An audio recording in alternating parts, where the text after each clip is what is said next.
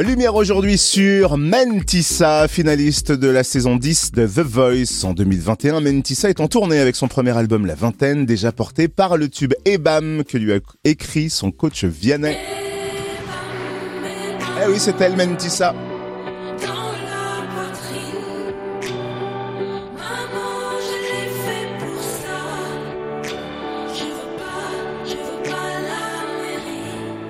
Mentissa qui sera bientôt en concert chez nous à l'écrin à Talent en Côte d'Or le 23 février, également le 29 avril au Petit Cursal à Besançon. Et Mentissa est notre invitée. Bonjour Mentissa. Bonjour. Alors faisons les présentations Mentissa parce qu'avant The Voice en France, tu as remporté The Voice Kids en Belgique en 2014, tu avais 14 ans et je crois aussi que tu es passé par The Voice aux Pays-Bas, c'est ça? Tout à fait, voilà, j'ai un petit abonnement. Du coup, c'était la suite logique de tenter The Voice en France euh, En fait, suite logique, oui et non. Euh, je comptais pas du tout faire The Voice France. En fait, ça s'est un peu passé finalement sur un, sous pression euh, de ma maman. Et donc, du coup, j'ai décidé de le faire. Et franchement, elle a bien fait, maman. Hein. Lors de la finale, tu as présenté Ebam, une chanson écrite et composée par ton coach Vianney à partir de ton histoire. Comment as-tu accueilli cette chanson? T'as dû être touché et surtout ému par cette attention, non? Tout à fait. Pour moi, c'était vraiment, en tout cas, je l'ai ressenti comme un cadeau que Vianney m'offrait, euh, comme pour me dire, euh, voilà, merci, euh, merci de m'avoir choisi pour être ton coach tout au long de cette aventure. voilà, merci de m'avoir suivi, merci de m'avoir de m'avoir fait confiance. Et donc voilà, on arrive à la fin de cette aventure et voilà, je te donne ce cadeau. Moi, en, tout cas, c'est comme ça que je l'ai ressenti. Et donc du coup, on peut forcément qu'apprécier. On peut qu'apprécier parce que du coup on l'écoute euh, on l'écoute pas forcément avec une oreille de se dire ah, est-ce que c'est bien? Est-ce que c'est un tube? Ou est-ce que si? Ou est-ce que ça?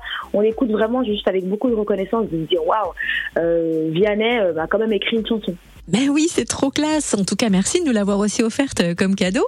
Et nous, on aimerait bien connaître un petit peu l'envers du décor, c'est-à-dire à la sortie de The Voice, comment s'est passée la conception et l'écriture de l'album? Qui t'a proposé quoi? Comment ça s'est passé? Alors, il y a eu tellement de conversations, de discussions, de remises en question différentes.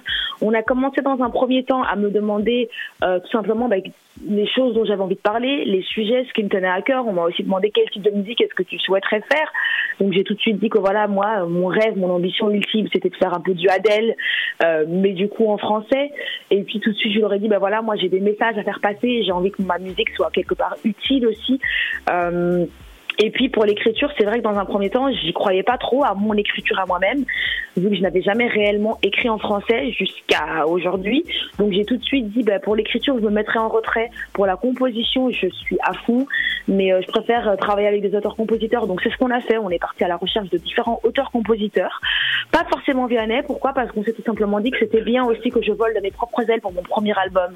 Mais Vianney était jamais très loin. C'est-à-dire que dès que j'avais une chanson de tête, en fait, je lui envoyais tout de suite pour avoir son avis. Mais c'est vrai que pour moi, c'était important de voilà d'un peu aller chercher d'un peu me débrouiller toute seule. Donc j'ai travaillé euh, par cette occasion avec l'auteur-compositeur Vincha, Joseph Kamel, Laurent Lamarca et plein d'autres. Et puis dans un deuxième temps de la création de mon album en fait euh, je sais pas j'ai eu un déclic dans ma tête et je me suis dit bah, pourquoi pas essayer d'écrire? Euh, quitte à ce que ce soit nul c'est pas grave mais il faut commencer. Ce serait en fait dommage de me priver et de ne même pas essayer sous prétexte que voilà je, je, je crois que je suis nulle donc j'ai commencé à faire des petits trucs j'ai commencé à écrire un peu et puis euh, mon producteur, mon manager et Vianney en fait m'ont tout de suite félicité. Ils m'ont dit bah, en fait même ça, c'est quoi? C'est pas si nul que ça. En fait c'est même vraiment pas mal. Et donc ça m'a motivé et de là j'ai commencé en fait à coécrire aussi. Donc euh, du coup j'ai changé un peu de on va dire de rôle dans mon propre projet. Je suis passée de juste euh, compositrice à euh, autrice dans mon, album. Donc voilà, on sent vraiment que dans mon album il y a deux parties et deux phases.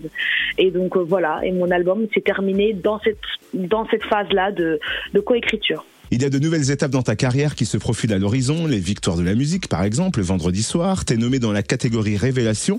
Comment t'as accueilli la nouvelle? Est-ce que t'es stressé pour vendredi? Euh, stressé non, non, non, non, j'ai trop hâte. c'est vrai qu'on me pose beaucoup cette question, comment tu appréhendes? J'appréhende pas du tout. En fait, je suis trop contente d'y être. Je sais que c'est une chance énorme je sais que du coup, on est vraiment vachement valorisé quand on est révélation. Je le vois là depuis que depuis que ça a été annoncé officiellement. Euh, qu'on m'appelle de partout, qu'on pose beaucoup de questions. Enfin, on est vraiment mis en lumière. Nous les révélations et ça fait plaisir.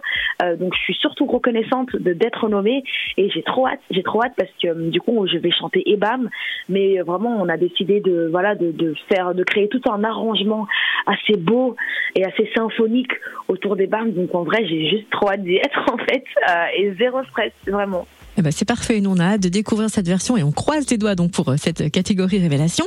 Et une autre étape importante pour terminer euh, pour un artiste, c'est ta tournée qui démarre le 22 février. Comment tu l'abordes? Comment tu t'y prépares? Euh, alors je m'y prépare avec euh, avec beaucoup de méditation. euh, j'ai surtout très hâte d'y être aussi. Euh, j'ai très hâte d'aller à la rencontre des gens. Euh, parce que c'est vrai que euh, ça fait un petit temps, là, ça va faire un an et demi, un an depuis qu'Ebam est sorti. Donc j'ai fait pas mal de petits concerts de première partie et tout, mais en vrai, j'ai l'impression de pas vraiment réellement avoir rencontré mon public encore. Et donc là, avec les concerts, c'est c'est bon, c'est le moment. je vais rencontrer les gens, voilà, qui aiment ma musique et qui aiment ce que je fais. Et donc j'ai vraiment hâte. Et puis hâte d'être sur scène, voilà, de chanter avec les gens, de partager. Je pense que c'est ça aussi l'essentiel de d'être un artiste, c'est de voilà, c'est de transmettre tout ce qu'on a envie de transmettre sur scène aux gens. Bon, alors je dois bien avouer que nous, euh, Mentissa, on a eu un coup de cœur sur ton album. C'est sur le titre Attendez-moi.